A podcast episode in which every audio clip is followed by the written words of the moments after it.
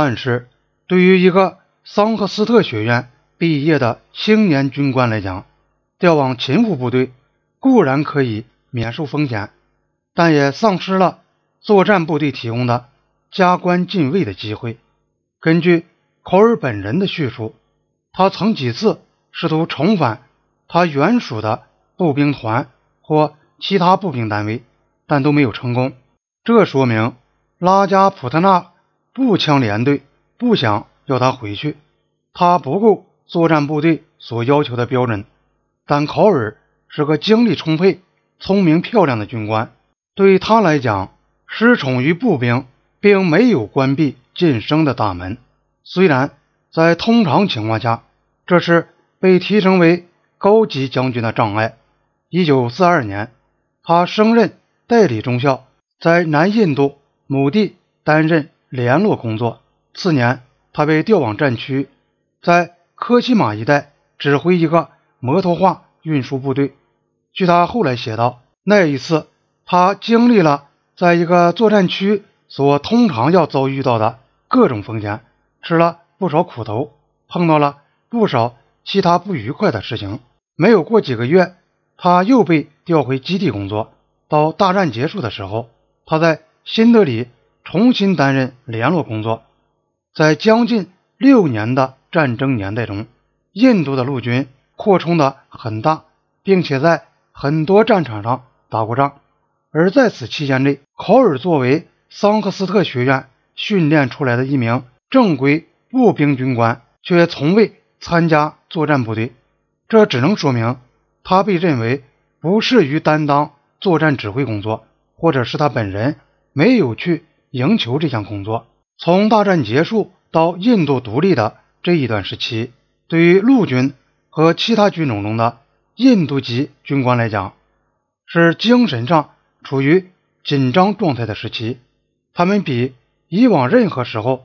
都更加严酷地面临着这样一个矛盾：忠于自己的上司，就会被许多同胞们看作是不忠于自己的国家。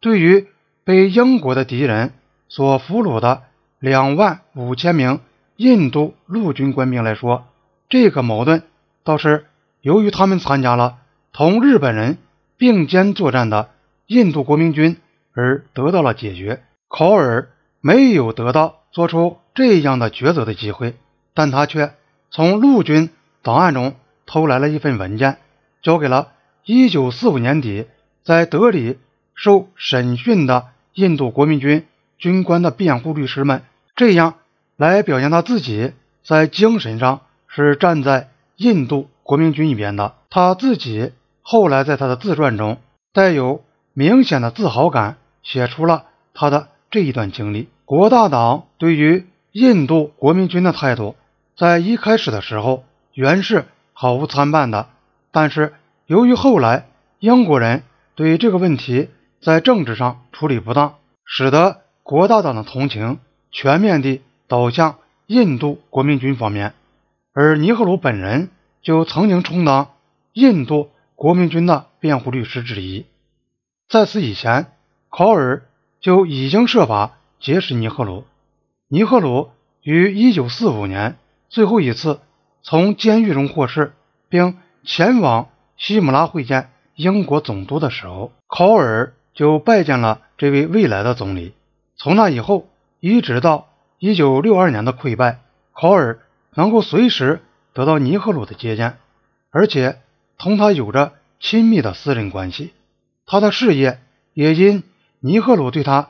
经久不渝的宠信而扶摇直上，人们事后回顾，可能认为尼赫鲁在识别人品的问题上又一次表现了盲目性，这往往使他把闪闪发光的东西都当作黄金，并从而做出具有灾难性后果的任命。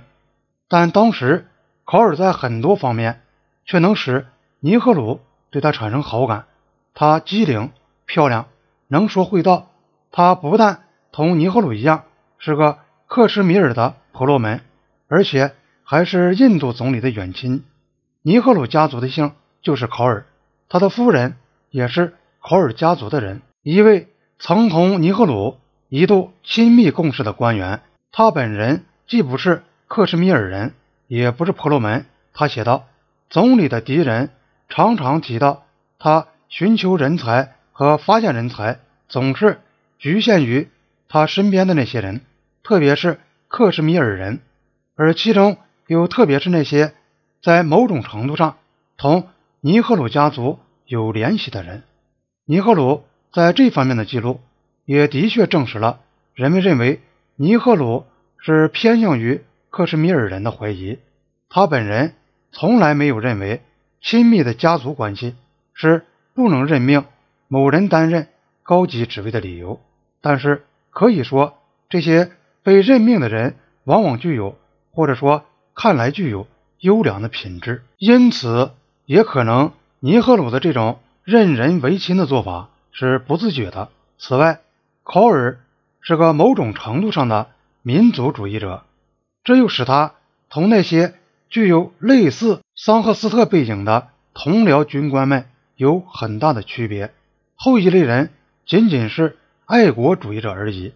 考尔这个人精力充沛，富有想象力，是个不大尊重那些多少有些僵化的军队传统的实干家。一位与考尔共事而没有理由喜欢考尔的军官。还是认为他具有不少可赞赏的品质。他这个人很活跃，有进取心，他头脑清楚，工作积极。他个人品行无可非议，他待人慷慨热情。他的这些品质可能导致尼赫鲁把考尔看作是一个出类拔萃、全面发展的军人，而尼赫鲁对考尔的宠信又可能使他看不见考尔的局限性。尼赫鲁。也没有看到他同一个低级军官进行直接的、公开的来往，这种做法对于军官们的士气和纪律所产生的腐蚀作用，这种做法的危害性自然也是随着考尔的不断晋升而加剧。